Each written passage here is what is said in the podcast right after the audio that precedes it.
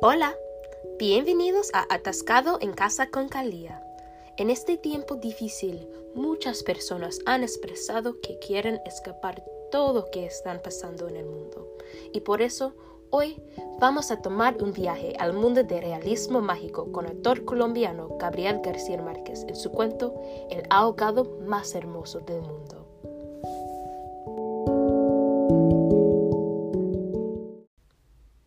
En el cuento, los vecinos de un pueblo del trópico encontraron a un hombre ahogado en la playa, que estaba cubierto en escombros del mar.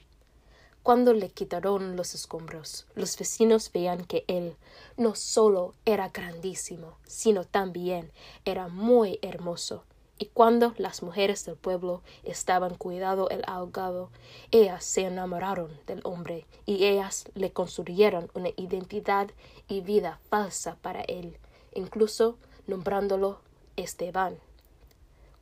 Los hombres también sentían un sentido de compasión y respeto hacia Esteban, y el pueblo entero le hicieron uno de los más grandes funerales para el ahogado cubriendo el pueblo con flores y pintaban el pueblo con colores vívidos e incluso creando una familia falsa de todos los vecinos para Esteban, para que su Esteban no estuviera solo. Es muy raro, pero al mismo, mismo tiempo muy emocional, ¿no?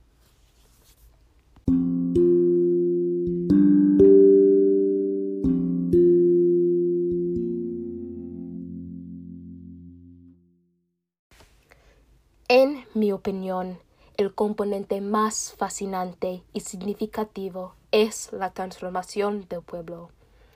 Al principio, el pueblo se describió como un pueblo con patios de piedras sin flores y con tierra tan escasa como un desértico.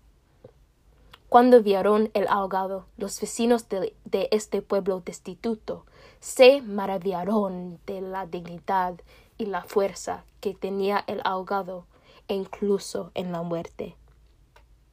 Las mujeres del pueblo pensaban en las grandes capacidades de Esteban, como si hubiera podido sembrar flores en los acantilados, y también lloraban por las dificultades que un hombre tan grande y hermoso habría tenido que soportar en la vida, y tan valiente y noble que debió haber sido.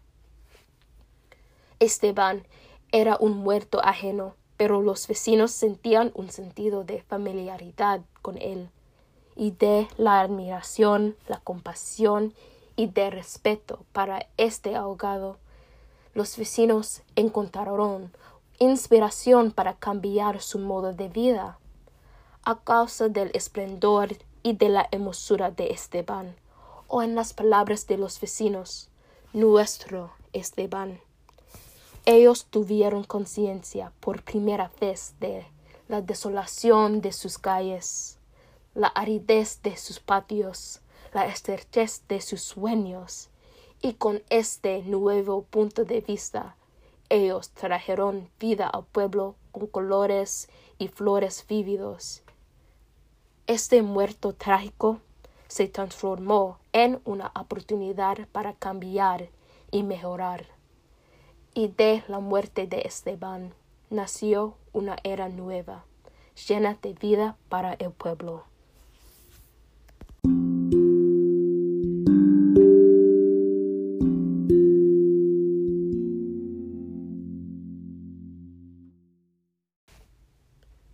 Yo sé que suponía que era una oportunidad para escapar del mundo real, pero podemos conectar esta idea de cambio de metamorfosis a los eventos que están pasando hoy en día. En este tiempo, el mundo parece muy oscuro y con esta pandemia sin precedente y la continuación de la opresión y violencia contra las personas de color, podemos sentir como si nos estuviéramos ahogando. Pero es impertinente que como los vecinos tomemos la oportunidad de ser más conscientes y transformemos nuestras vidas. De esta manera, podemos dar luz a una sociedad más igual y llena de compasión y justicia.